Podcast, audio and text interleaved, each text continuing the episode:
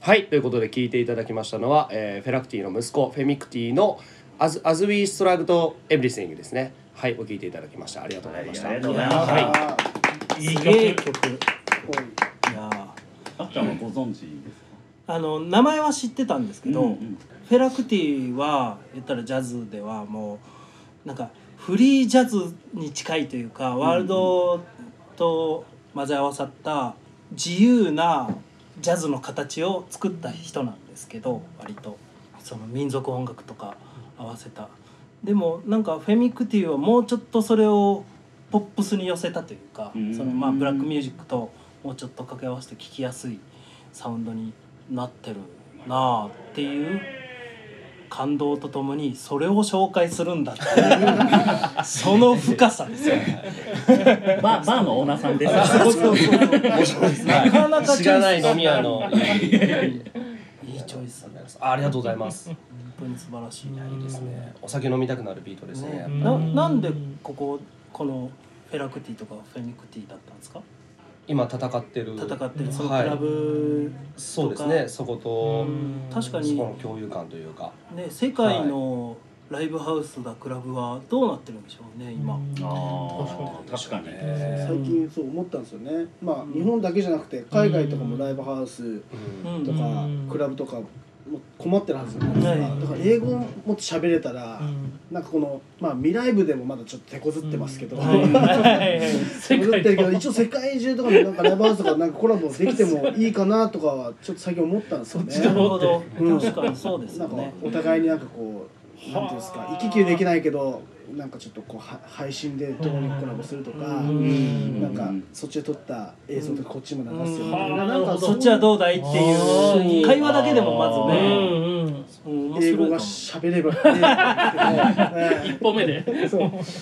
かにそういう人なるほもどねそういうのもやりたいなとかちょっと思ったりしましたけどねすごいまあまず未来部から下北から ってちょっと振ってくれましたね。急に小さい規模に今日は未来部あはいのはねい、未あ来部からのお話なので、そうでしたね拓郎君にはあの概要はもうお伝えしているので、ちょはいっとじゃああの福田さんと鈴木さんからはい拓郎君に。そうですねうんはいどうですかでもライブバンドマンとかって来ますお店にあ来ますようんはいうどでしょうねこういうお店だったらうんなんかあれですかそのライブの後とかに来るライブの後そうですねライブの後に来ていただいたりはしますね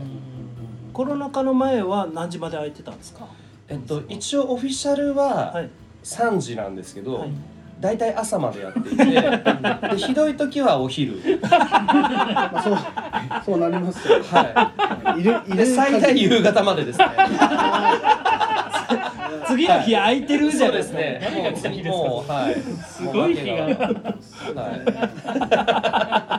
い、っていうお店です一応でも 3, 3時までですねオフィシャルというかあれではさ あの3時に閉めても誰も怒らないでねっていう時間は3時までっていうふうにはしましたね、はい、そ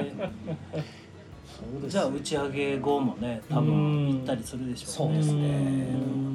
ライブハウスってその若い人は最近あんま来ないんですか。ですいやそんなことはないんですかライブハウスには来ると思うんですけど、はいはい確かにその後飲みに行こうって言って行く流れってあんまりバンドマンも多分若いバンドマンは終わったからバー行こうぜって、はい確かにあんまりうんないですかねなんでですかね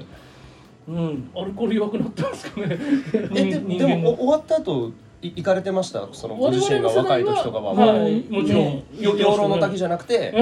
ババーでしたでも養老の滝だったかもしやれないっぱそうっすよねはいなんかそんな気もしますけどチェーン居ね酒屋ではありましたね基本的確かににはねそのじゃあ王将行こうぜとかじゃないそうでっすてか。いう、は確かい、そこはあると思いますねにでも今の子たち養老の滝も行かないんじ行かゃないないでとすか思いまあそうですかねんチェーンも行かないですよねでまあうちじゃないんですけどやっぱ若い子が集まってるバーとかはやっぱ集まってるところは集まってるんですよねでそういう層がいるなっていうのはもう僕的にも心強いなとは思ってるんですけどうんうんあとまあ駅前に結構溜まってますよね下北沢そうですあねの外で。はい外ではいは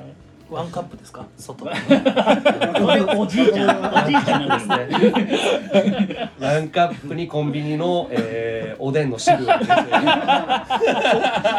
汁出し割り出し割りではいはあれはあれでうまいですよねいやそうなんですよ。